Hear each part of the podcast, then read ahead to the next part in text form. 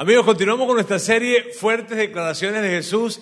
La semana pasada iniciamos esta serie que pues nada, estamos en un tiempo en donde se conmemora la muerte y la resurrección de Jesús. Entonces consideramos muy relevante hablar acerca de Él, específicamente de su vida y de algunas conversaciones o declaraciones que Él tuvo mientras que estuvo acá. Y de eso se, se trata esta serie. La semana pasada iniciamos, hoy continuamos con nuestro segundo domingo. La siguiente semana estaremos hablando acerca de la resurrección, ¿sabes? El siguiente domingo es el domingo de resurrección y estaremos hablando acerca de la resurrección, pero es una historia detrás de la historia. Yo te súper recomiendo que vengas la siguiente semana y si puedes invitar a alguien, por favor no dejes de hacerlo porque va a estar muy, muy bueno. Y hoy, pues vamos a continuar con, con esta serie. Saben, Jesús cuando estuvo en la tierra, él vivió 33 años acá, de los cuales tres años fueron de, de ministerio público o, de presencia pública. Solamente tres años. Y tú dirías, wow, solamente tres años, ¿verdad? Y justamente por eso nosotros creemos lo siguiente, fíjense bien, cada palabra, cada conversación que él tuvo, cada pequeño detalle, cada pequeña acción que él hizo mientras que estuvo acá, están cargadísimas de significado. Tienen muchísimo significado y, y lo que nosotros queremos es detenernos en algunas de esas conversaciones, en algunos de esos momentos en los que Jesús estuvo interactuando con algunas personas y poder ver esas cosas que están allí en el texto, en la conversación, que están implícitas en lo que él estaba hablando con estas personas o, en estas frases que él estaba teniendo o diciendo en ese tiempo. Y de eso se trata esta serie, de tenernos un poco porque consideramos que detrás de ellas hay muchísima riqueza y hay grandes enseñanzas. Algo muy interesante también es lo siguiente, fíjense bien, lo que Jesús dijo en ese tiempo a esas personas no se resume solamente para esas personas y para ese momento, sino que, sino que esas palabras y esas conversaciones que Jesús, tuvo hace dos mil años atrás son tan relevantes el día de hoy también. Así que no solamente fueron dichas para Pedro, para Juan, para Marcos, para quien sea con quien él haya estado hablando, sino también son válidas para nosotros hoy en día y tienen un mensaje para nosotros. La semana pasada veíamos una de ellas y hoy vamos a ver otra. Así es que hoy, fíjense, yo anticipo lo siguiente, realmente lo que vamos a hablar es algo muy sencillo el día de hoy, pero es algo muy inspirador.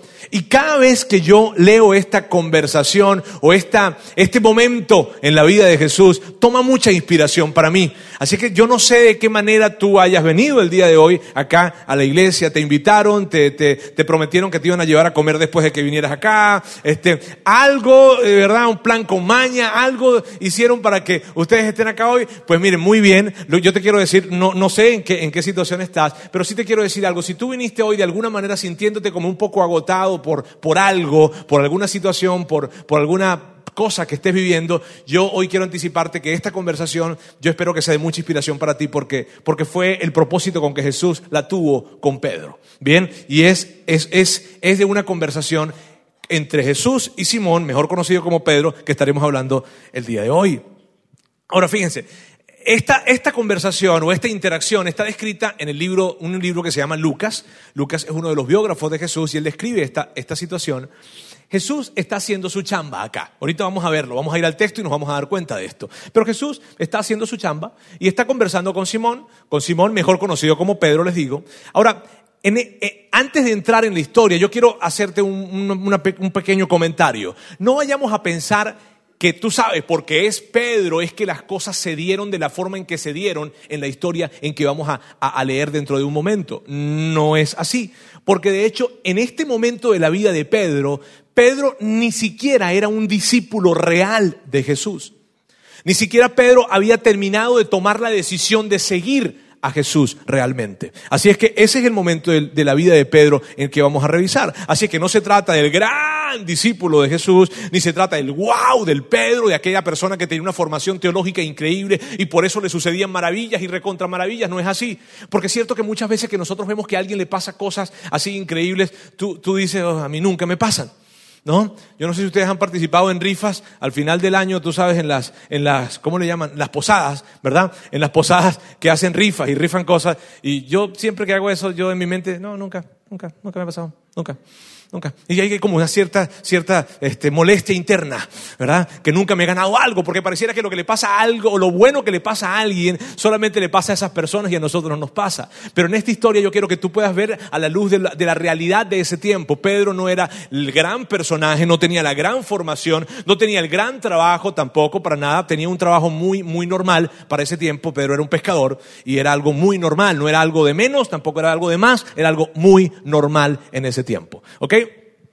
Basado en eso, ahora vamos a, revisar un poco esta historia. Vamos, lo que vamos a hacer, y les voy a anticipar, vamos a leer unos primeros textos, son más o menos como unos cinco versículos que vamos a leer, para, para, para, dar, para saber qué es lo que está pasando. Luego vamos a regresar a algunos de los, de los que vamos a leer. Pero al final de estos cinco textos vamos a descubrir algo que está pasando acá que en las primeras líneas no se deja ver. ¿Está bien? Así es que vamos a revisarlo, les digo, está en el libro de Lucas y dice así. Dice, cierto día, mientras Jesús predicaba en la orilla del mar de Galilea, grandes multitudes se abalanzaban sobre él para escuchar la palabra de Dios. Jesús notó dos barcas vacías en la orilla porque los pescadores las habían dejado mientras lavaban sus redes. Al subir a una de las barcas, Jesús le pidió a Simón, el dueño de la barca, que la empujara al agua Luego se sentó en la barca y desde allí enseñaba a las multitudes. Está pasando Jesús, simplemente estaba a la orilla del mar de Galilea porque era un sitio muy público, era un sitio en donde se congregaba muchísima persona, congregaba me refiero que llegaban muchas personas a ese sitio, él está platicando, la gente quiere escucharle, la gente se abalanza para escucharle, bien, y él tiene que buscar la forma, yo me puedo imaginar un poco ese, ese escenario, él, aquí está el mar y la gente está encima de él para escucharle y él tiene que buscar de alguna forma la manera de improvisar un, escenario. Pues bien, un stage. Entonces él agarra, ve unas barcas que están allí, le dice a unos pescadores que están, óyeme, ayúdame con esa barca, se monta en la barca, le dice, por favor, en el caso de Simón Pedro, empújame un poquitito para acá, y entonces él ya queda a una distancia en donde puede sentarse cómodamente a enseñarle a las personas con que estaban allí. Eso es lo que está pasando en este momento. Bien, continúa y dice así, cuando terminó de hablar, le dijo a Simón, ahora ve a las aguas más profundas y echa tus redes para pescar. Perdón, me desconcentré.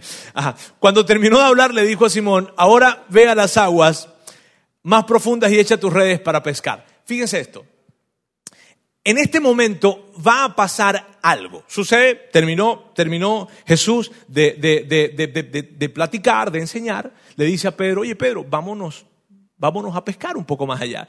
Y en este momento estamos a punto de enterarnos de algo que estaba sucediendo en la historia, pero que no sabemos qué está pasando.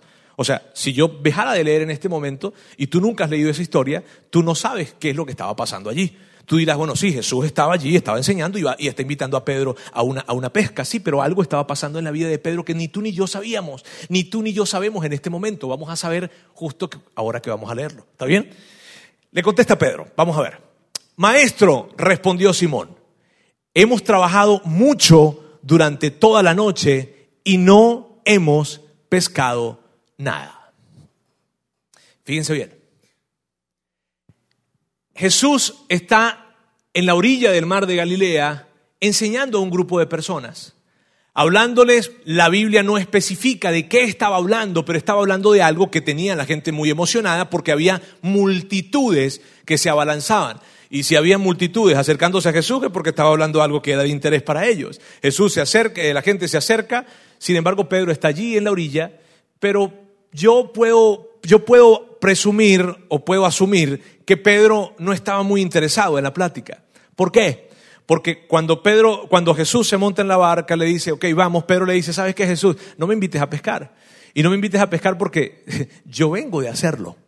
Y, sabes, es como cuando tú, tú has ido a algún sitio, ¿no, ¿no te ha pasado que de repente estás yendo tal vez a un telecajero y vas a sacar dinero, que el telecajero no tiene dinero, te acercas y de repente alguien se te acerca y te dice, mira, ve a, aquel, ¿cierto? Y tú le dices, no, de allá vengo. O sea, no, no, allá no hay. Si ves, en el caso de Pedro era lo mismo. Pedro Jesús le está diciendo, vamos a pescar y Pedro, y Pedro le dice, sabes, tengo toda la noche pescando y no he pescado nada. Ahora yo quiero detenerme por un momento en esto. Y quiero detenerme por un momento, ¿por qué? Porque con facilidad pudiésemos, con facilidad pudiésemos pasar eso y ya, y, pasamos el hecho de que Pedro no pescó nada. Pero, pero yo quiero que nos detengamos por un momento a tratar de entender cómo se sentía Pedro en esa situación. ¿Cómo se puede sentir Pedro en una situación en la que no tiene comida que llevar a su casa? Y yo no sé si a ti te ha tocado en algún momento de tu vida tener que experimentar eso. Porque lo leemos rápido. Cierto que leemos con rapidez, leemos con rapidez esto que dice, bueno, y Pedro está allí, y entonces este, Jesús invita a hacerle una, una, una le, invita a Pedro a pescar, y, Pedro pues le dijo que estaban pescando toda la noche, y ya, pero yo quiero que nos detengamos allí. ¿Por qué? Porque hay algo realmente interesante que está pasando en la vida de Pedro. Pedro no había pescado nada. En ese tiempo no existían los refrigeradores, ¿sabes? Ni las... Eh, los refrigeradores, pues, ni las cavas, donde tú colocabas los pescados, los colocas allí y entonces los mantienes para luego ir administrándolos y dándoselos a tu familia. En ese tiempo no había. En ese tiempo el tema era ir a pescar y si no tienes pescado el día de hoy, pues no le das a tu familia. ¿Cómo te sientes como, como, como responsable de casa cuando vas a llevar el alimento y no tienes alimento que llevar? ¿Sabes? No te quieres aparecer en tu casa. La verdad, yo me imagino a Pedro en esa escena tratando de perder tiempo para evitar llegar a su casa. Pedro no tiene nada con qué llegar a su casa y su esposa lo está esperando con algo para comer.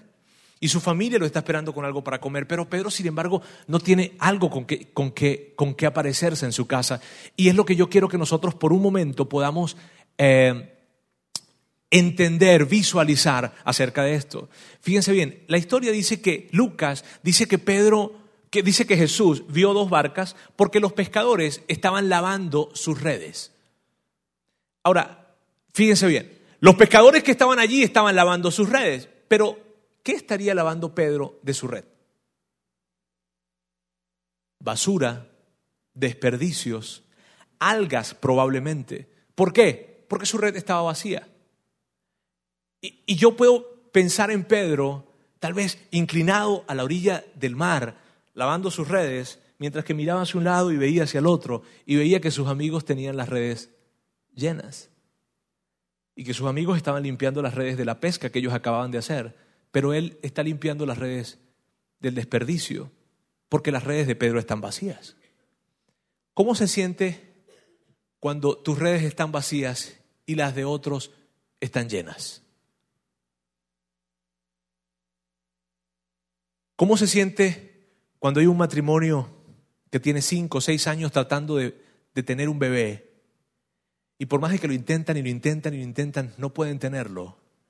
Y de repente ven una muchacha de 16, 17 años que queda embarazada en contra de su voluntad, que no quería, que está considerando inclusive abortar al bebé. ¿Cómo se siente ese matrimonio que tiene tanto, que, hicieron las cosas bien? Que sabes, ellos se casaron bien. Ellos, ellos, ellos han trabajado para poder brindar un hogar y un cuidado a su hijo o a los hijos que vengan. Pero por más de que han intentado, han intentado y han intentado, no tienen todavía ese bebé que tanto anhelan, pero de repente su red está vacía. Pero de repente se enteran que aquella muchacha que ni siquiera casada está, que, lo que ha hecho es equivocarse en la vida, ahora está embarazada, ¿y por qué miran al cielo? Y tal vez con un grito de injusticia dicen, ¿por qué ella sí, nosotros no? Así se siente una red vacía. Esa es la red vacía, mientras que la de otros están llenas. ¿Qué acerca de los jóvenes que no son tan jóvenes? ¿Qué acerca de aquellos que ya ya son jóvenes, pero son jóvenes solteros y ya no están en los 20. Y de repente se consiguen con sus compañeros de la preparatoria o de la universidad, ¿sabes? Y, entonces ella o él van caminando en, en, la plaza comercial y los ven y ellos vienen con su carriola y el bebé pequeño y va de la mano ella con su esposo, él con su esposa. Y entonces ella se detiene a saludarles y ve que su red está vacía. Y, de repente le preguntan, ¿y tú, Jimmy? ¿Y cuándo tú? ¿Sabes? Ese tipo de expresión. Tengo un amigo que, que toda su familia le hacía esa pregunta hasta que él empezó a hacerle la misma pregunta a los tíos cuando estaba en el funeral. ¿Y cuándo tú? No. Bueno, perdón. Ajá. Eh, ahora, ¿qué, qué difícil es, qué difícil es para, para esa persona ver que la red de otro está llena y su red está vacía. Ve su familia, lo ve en un hogar, lo ve con su carriola, con los niños, le preguntan, ¿y tú? Y dice, no, yo no. Pero detrás de una respuesta defensiva lo que hay es mucho dolor. Realmente. No, yo no. Y ella o él pueden pensar, ¿cuándo? Y esa mujer tal vez puede decir, ¿y cuándo, ¿cuándo será mi turno? ¿Cuándo, cuándo, ¿Cuándo podré estar acompañada? ¿Cuándo? ¿Qué acerca del hombre que se graduó en la universidad y que se graduó con tantos sueños. Él estudió tal vez con esfuerzo o no, en fin, pero se graduó con, con sueños de emprender un gran negocio como su padre, como su familia o como sus amigos, como sea, o trabajar en una importante empresa y empieza a, tratar de intentar con un negocio, intentar con el otro, intenta con uno, pero ninguno de los que él intenta le va bien y ninguno le va bien y golpea y golpea y se da contra la pared y se da contra la pared y de repente pasan años y años y años y años y se consigue a uno de sus compañeros de trabajo o de sus compañeros de graduación, tú sabes, de la promoción cuando se graduaron. Y le pregunta, oye, ¿cómo te va? Y esa persona contesta, bien. Y ese bien duele tanto. Bien. Y él por dentro, ah". y no es envidia, ¿sabes? No es envidia, es dolor porque su red está vacía. Y entonces él contesta, mira, muy bien, a mí la verdad, me empezamos un negocio hace dos años y tengo tres sucursales.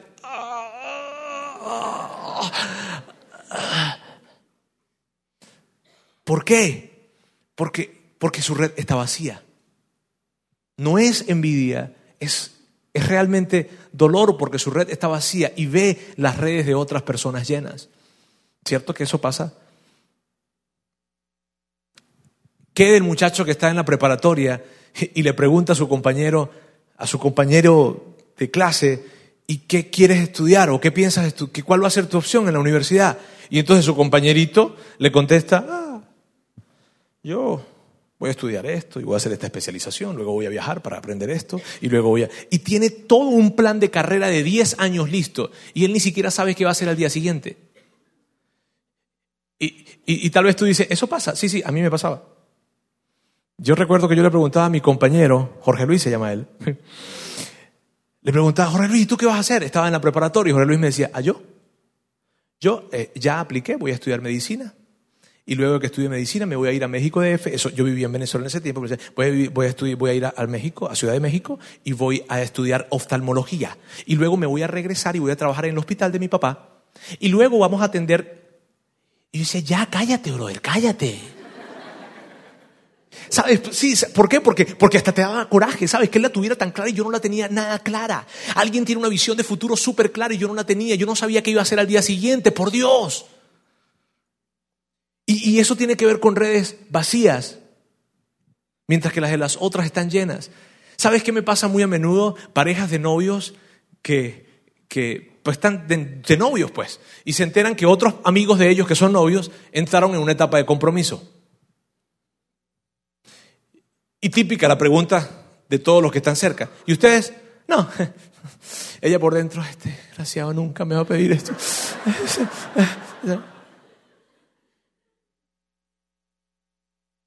Ahora, nos reímos tal vez, pero es doloroso, ¿sabes? Es doloroso cuando, cuando tú ves que tu red está vacía y la de otras personas está llena. Pudiésemos dar muchísimos ejemplos acerca de esto, pero lo que quiero decirte es, ¿cómo pudo haberse sentido Pedro estando en ese lugar, tratando de llevar alimento a su casa, pero no podía llevar ese día alimento? Viendo que su red está tan vacía y la red de otros está llena. A otros les está yendo bien, pero a él no. Y yo no sé si tal vez tú te puedas sentir identificado con Pedro en este momento. Tal vez tú digas, sí, Roberto, yo sé de qué está hablando. Yo sé de qué se trata, porque mi red está vacía. Y yo no sé cuál es tu red. No sé si son las finanzas, no sé si es la familia, no sé si es la compañía de alguien.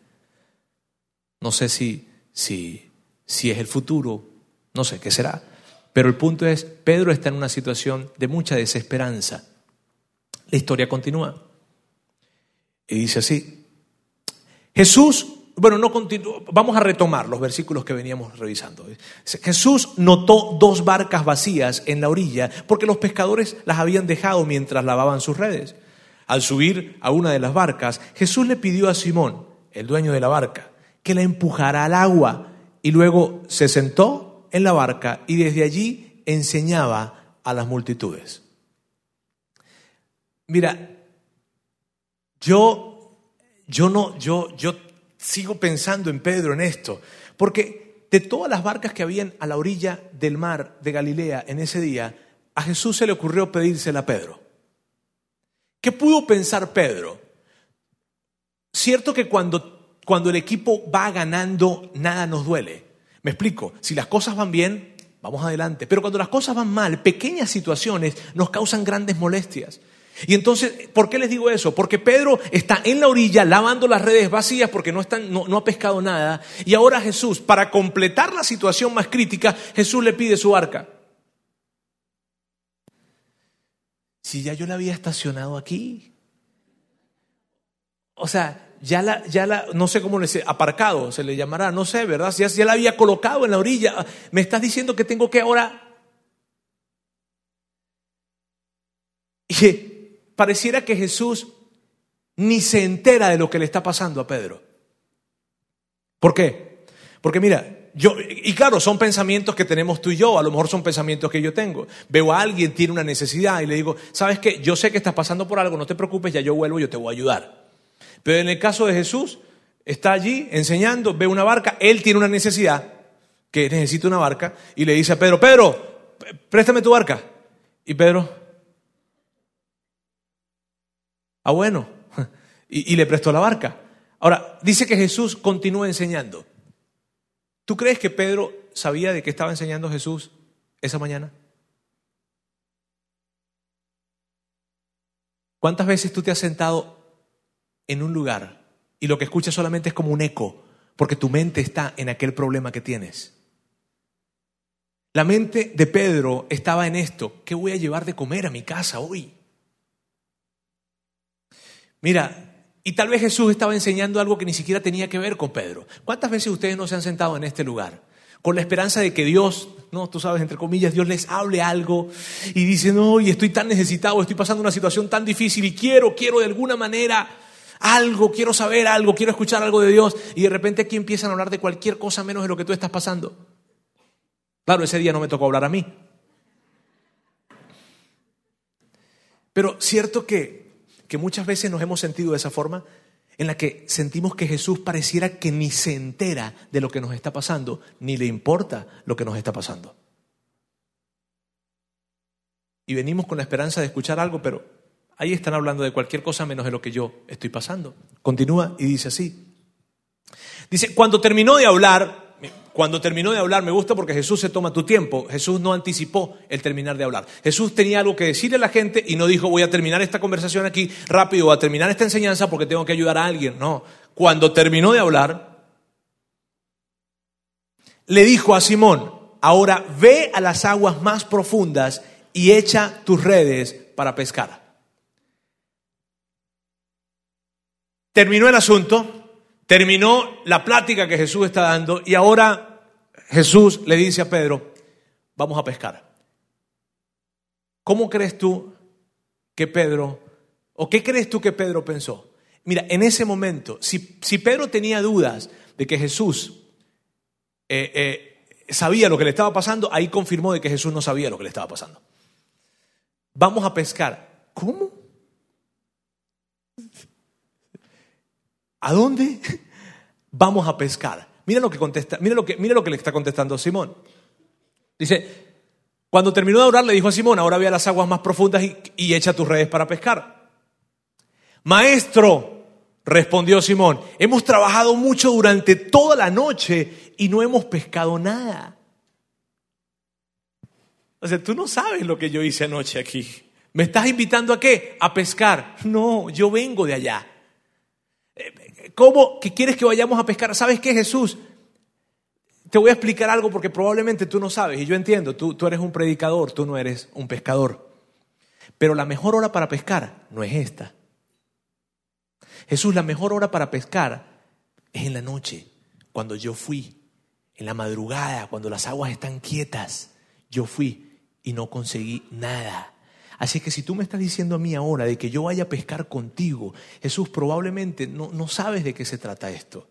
Jesús, sabes, yo me siento cansado porque duré toda la noche pescando y no pesqué nada. Jesús, yo no, no, yo lo, sabes, yo no quiero ir. Pescar otra vez. Ir a pescar. No, no tiene sentido. ¿Por qué? Porque ya yo lo hice. Ya yo lo hice una vez y dos veces y tres veces y pasé toda la noche tratando de hacerlo y no logré nada. Es más, mira, lo que yo quiero irme es, lo que yo quiero hacer es irme de aquí. ¿Por qué? Porque si yo salgo contigo a pescar en este momento, toda Galilea se va a dar cuenta que yo voy contigo y esto es como una desesperación. Eh, sea, tengo que estar demasiado desesperado para ir a pescar en la mañana. No, no me, no me, no me, no me, no me hagas esto, por Dios. O sea, ¿sabes que Yo pesqué toda la noche. Mira, yo no sé tú, pero ¿cuántas veces no nos hemos sentido de esa manera con algo en nuestra vida? Ya hemos intentado demasiado. Y estoy tan cansado porque te he dicho tantas veces las mismas cosas. Y, me, refiero, me refiero a tal vez la conversación típica entre un esposo y una esposa. ¿Cuántas veces te tengo que decir esto?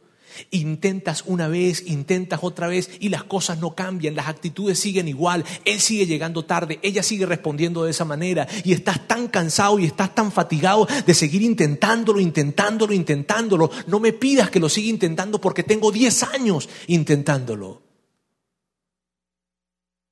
No me pidas que siga tratando, me cansé, estoy muy cansado. Pedro dice, pasé toda la noche haciendo esto. No me pidas que siga intentando. Mira, hemos intentado por todos los medios y maneras para poder quedar embarazados y no podemos. No me sigas que pida intentando con mi matrimonio. Tú no la conoces a ella, tú no lo conoces a él. Esto ya no lo soporto, ya esto se terminó. No me, no me pidas esto. No me pidas que vaya a echar la red. No me pidas que vaya a pescar otra vez porque estoy tan cansado. Roberto, tú no sabes lo que pasó con mis hijos. No, no, tú no sabes. Estoy tan cansado. No, no, no, no me pidas que, que, siga intentando otra vez hacer esto. No me pidas que vaya a pescar otra vez. Porque no, porque ya, porque estoy cansado. Ahora, ¿sabes? Y, y, ese cansancio para ti y para mí tal vez es diferente.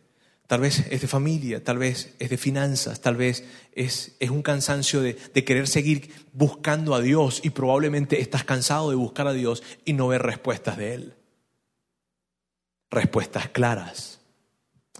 Y Jesús sabía que la red de Pedro estaba vacía. Probablemente Pedro no lo, no, lo, pensó, pero Jesús sabía que la red de Pedro estaba vacía. ¿Sabes? Dios sabe que tu red está vacía. Dios sabe las situaciones que estás teniendo. Dios sabe probablemente que lo que tú quieras es tirar la toalla. Probablemente Dios lo sabe. Ahora, una de las cosas que yo considero que Jesús le quería decir a Pedro a través de esta historia es la siguiente. Le quería decir, Pedro, no es demasiado tarde. Pedro, vamos a pescar otra vez. Y, si tú estás acá el día de hoy y te sientes en esa situación, yo quiero decirte algo. Probablemente, probablemente, tú estás en este lugar y fuiste invitado de alguna forma o estás sentado acá para que Dios te recuerde que no es demasiado tarde. Que no es demasiado tarde. Que vayas a pescar otra vez. La historia continúa y dice así. Maestro, respondió Simón, eh, eh, hemos trabajado mucho durante toda la noche y no hemos pescado nada. Pero si tú lo dices, echaré las redes nuevamente.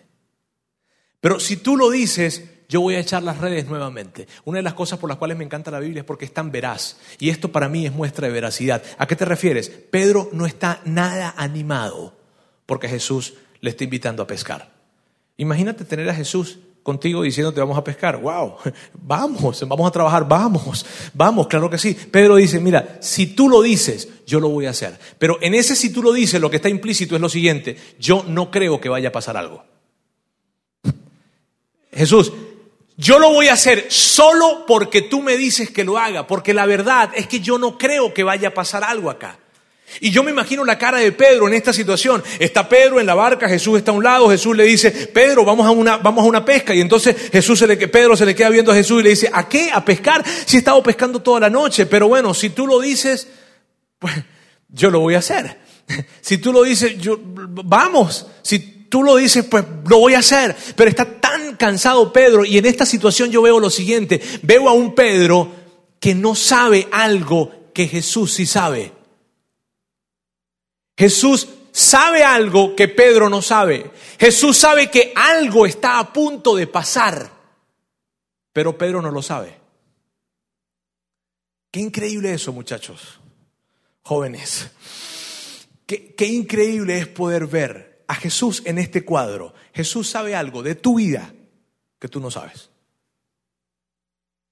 Jesús sabe algo de tu situación con respecto a lo que va a pasar en tu situación mañana que tú no sabes. Pedro no sabía lo que estaba a punto de pasar. Jesús sí. Jesús sabía que algo bueno iba a pasar. Pedro no lo sabe. Y tal vez yo me imagino la cara de Pedro con cierto desdén lanzando la red sonrisas definitivamente no hay, pero sí me imagino la cara de Jesús con una sonrisa en los labios. Porque Jesús sabía que algo bueno iba a pasar. La historia continúa y dice así. Una, y esta vez las redes se llenaron de tantos peces que comenzaron a romperse. Un grito de auxilio atrajo a los compañeros de la otra barca y pronto las dos barcas estaban llenas de peces y a punto de hundirse. Y tú no puedes creer lo que está pasando porque ni siquiera Pedro lo podía creer.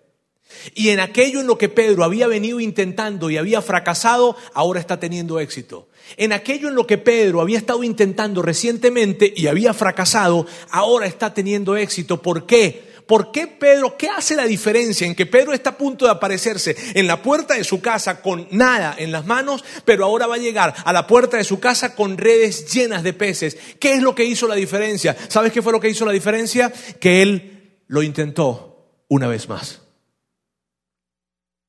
Que Pedro, aún desanimado, lo hizo. Que Pedro entendió, no necesito estar animado para seguir intentándolo, simplemente necesito hacerlo una vez más. Y Pedro lanzó su red una vez más. La Biblia continúa y dice así en la historia. Dice, cuando Simón Pedro se dio cuenta de lo que había sucedido, cayó de rodillas delante de Jesús y le dijo, Señor, por favor, aléjate de mí, porque yo soy demasiado pecador para estar cerca de ti. ¿Sabes qué es lo que está pasando acá? Que Pedro sencillamente se da, Pedro sabía el tamaño del milagro de lo que estaba sucediendo. Pedro era un pescador, él entendía. Y cuando se da cuenta de lo que está sucediendo, él dice, no se trata de que yo no eché la red en este lugar. No se trata de que yo vine a una mala hora para pescar.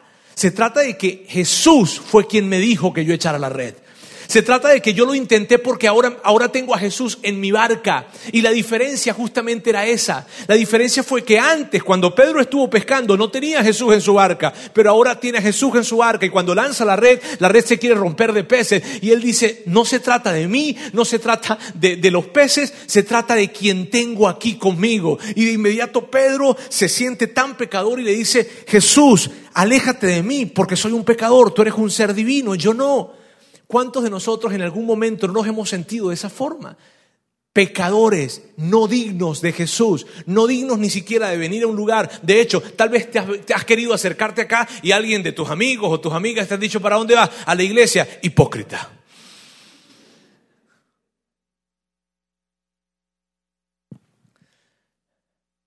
Y no nos sentimos dignos. Pedro se sintió de esa forma. Lo increíble es que le dice Jesús, aléjate de mí, y esa petición Jesús no la va a cumplir. Jesús no cumplió esa petición. Aléjate de mí. No. De hecho, la historia cuenta otra, otro desenlace. Vamos a leerlo juntos. Dice, Jesús respondió a Simón, no tengas miedo, de ahora en adelante pescarás personas. Y en cuanto llegaron a tierra firme, dejaron todo y siguieron a Jesús. Mira, Jesús respondió. Pedro le dice, ¿sabes qué Jesús? Yo soy muy pecador. Y, Pedro le dice, pero y Jesús le dice, Pedro, no tengas miedo. Es más, de ahora en adelante, yo te voy a dar un trabajo mejor que el que tienes. ¿Por qué? Porque cada vez que alguien confiesa su pecado, su condición o su situación delante de Dios, Dios no lo rechaza, Dios lo recluta. Cada vez que alguien es capaz de reconocer su condición de no dignidad o de pecado o de falla o de error delante de Jesús, Él jamás lo rechazará, Él lo recluta. Y es tan poderosa esa escena porque, porque Jesús le dice a Pedro, de ahora en adelante, ¿sabes? Me gusta esa frase, de ahora en adelante pescarás personas, porque por lo, que, lo que estaba implícito en este de ahora en adelante es lo siguiente, Pedro, lo que pasó, pasó. De ahora en adelante hay una nueva historia que escribir de ahora en adelante hay algo nuevo para ti. Pedro, de ahora en adelante hay algo nuevo que va a empezar.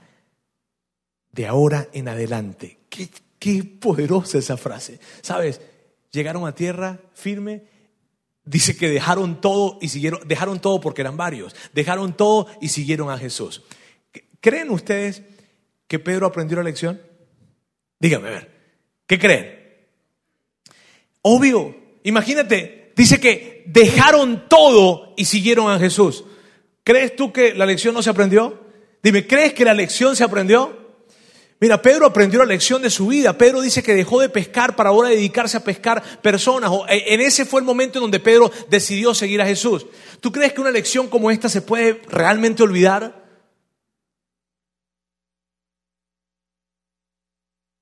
Pues sí, Porque a Pedro se le olvidó. Dos años después, Pedro negó a Jesús. Y tú dices, ¿cómo? ¿Cierto que no puedes creerlo? Dos años, dos años después, después de que Pedro ve ese milagro increíble en Jesús, después de que pasaron muchas cosas, la verdad, Pedro niega a Jesús. Mírame, y yo no sé si a ti alguna vez te ha pasado que te haya traicionado algún amigo. Pero te da tanto coraje.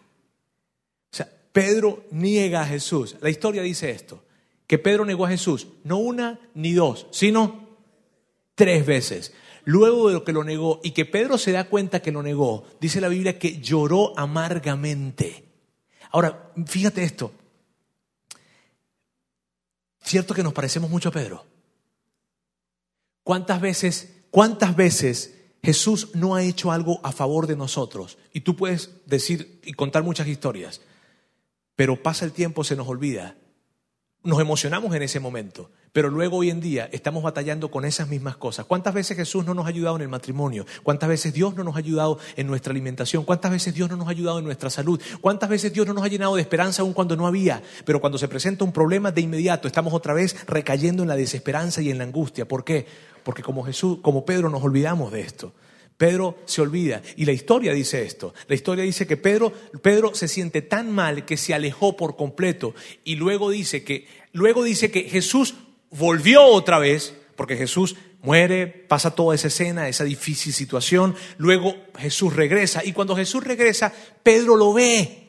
Pero cuando Pedro lo ve, Pedro, Pedro entre lo que piensa Pedro está lo siguiente, y esto son cosas fáciles de poder interpretar. Pedro piensa, Jesús volvió, pero no volvió para mí. Jesús volvió, pero no volvió por mí. Jesús volvió, pero ¿cómo hago para verle la cara a Pedro después de que... pero ¿cómo hago para verle la cara a Jesús después de que yo lo traicioné? No puedo. ¿Cómo hago? Y, entonces Pedro tuvo una idea.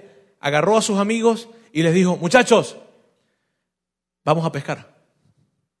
Pero Pedro, sí, vamos a pescar. Y se fueron a pescar. Se montaron otra vez en esa misma barca que habían estado hace dos años atrás y se fueron a pescar. ¿Y a que no sabes qué pasó? Que duraron toda la noche pescando y no pescaron nada. Y tú no puedes creer eso. ¿Qué? Y les pasó lo mismo. ¿Y cómo crees que se sintió Pedro? Pedro se sintió de esta forma. Mira bien. Fracasé como discípulo y ahora estoy fracasando como pescador. Yo tenía como 14 años, 15 años aproximadamente, y eh, yo soy hijo único, ¿saben? Eso significa que no tengo hermanos. Este, mi mamá me tuvo a los 44 años de edad y fui el único hijo. Eso me convirtió en el niño consentido de la casa. O sea, no había otra cosa más que yo en la casa. Pues, ¿Está bien? Eh, a los 14 años, por esa relación tan increíble que teníamos mis padres y yo, mi madre, mi madre y yo especialmente, un día yo hice algo que estuvo muy mal, típico adolescente, locuras, en fin, tenía como 15 años, no, no 14, no, como 15, 16 años. Y recuerdo que ese día mi mamá se, acercó a mi habitación, abrió la puerta y me dijo, Roberto. Y yo dije, ¿qué? Típico, ¿no? Y me grita y me dice, usted no sirve para nada. Y yo, ¿ah? Yo dentro de mí dije, no, para algo tendría que servir en la vida. O sea, pero son tan fuertes las palabras de los padres, ¿verdad? Que nos, llegan tan adentro. Yo recuerdo que yo llegué, me senté en la cama y yo me puse a pensar, yo no sirvo para nada. Y, y, ahorita estoy muy feliz contándotelo, pero cuando tenía 15 años de adolescente estaba destruido. Yo no sirvo para nada. Pero, pero no, para algo yo tendré que... Y empecé a pensar, y no, yo, yo algo, he hecho bien. Empecé a mirar en mi habitación, empecé a ver, a ver, a ver, a ver, a ver, a ver, a ver. Miraba las paredes, a ver, cuando yo veía todas las paredes rayadas, póster de música loca, en fin, yo decía, sí, yo como que no sirvo para nada, verdad. Este, fue una situación difícil, me sentí tan mal. Pasó el tiempo, pasó el tiempo, pero esas palabras como que quedaron allí. Y cuando yo me caso, me caso, eso, me casé, ¿qué te gusta? Me casé como unos 10 años después, tal vez 11 años después. Me caso y cuando me caso, Sandra y yo tuvimos una discusión muy fuerte en la casa. El primer año de casado, por favor, eso yo sé que nunca le ha pasado a ustedes, ¿verdad? Este, y tuvimos una tensión en casa. Ese, ese, ese, creo que fue el tercer mes de casado. Yo me acuerdo que yo me levanté de la cama y le dije, me voy. Y me fui a la habitación que estaba al lado. Este, eh, eh, y allí me acosté eh, porque no teníamos más habitaciones y estaba al lado, era una casita chiquitita. Entonces, y me, senté. Ahora, ¿tú sabes qué me pasó a mí allí? Y qué curioso, cuando, cuando me acosté en la cama, recordé las palabras de mi mamá. Y lo que pensé fue eso, fracasé como hijo y ahora estoy fracasando como esposo. Ah. Fue la única vez que dormí fuera de la cama, disgustado de mi esposa, está bien que quede claro. Eh, Así se siente Pedro. Él vuelve a ir, vuelve a pescar, no hay nada. Y la historia, en, el libro de Juan, capítulo 21, está esa historia, puedes revisarla.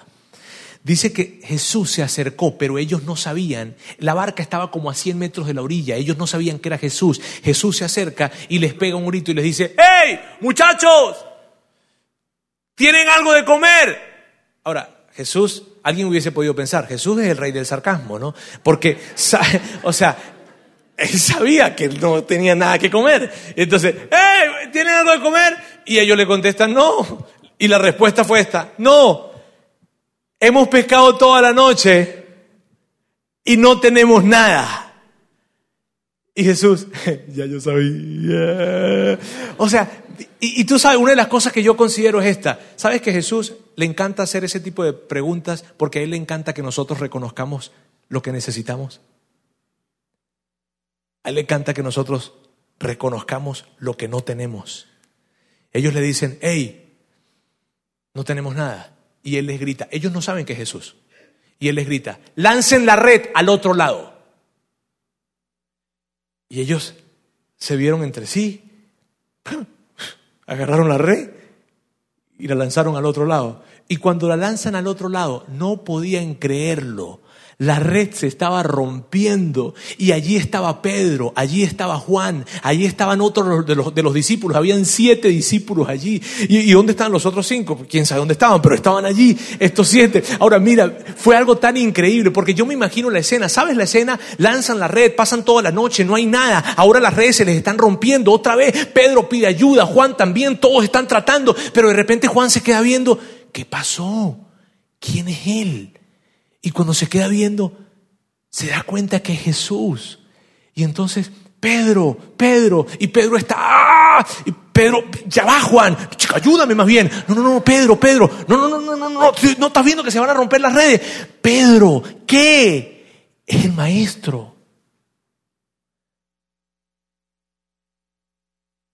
Y entonces Pedro se detiene y mira y dice, es Jesús, otra vez. ¿Sabes qué pudo pensar Pedro allí? Hace dos años me pasó lo mismo, pero ya no me va a volver a pasar.